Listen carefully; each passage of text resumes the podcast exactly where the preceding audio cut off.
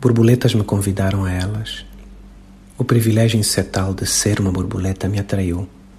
Por certo, eu iria ter uma visão diferente dos homens e das coisas. Eu imaginava que o mundo visto de uma borboleta seria, com certeza, um mundo livre aos poemas.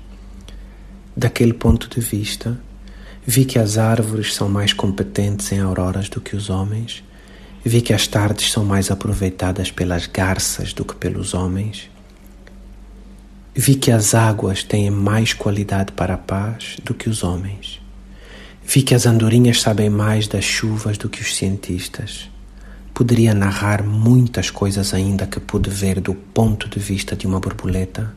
Ali, até o meu fascínio era azul.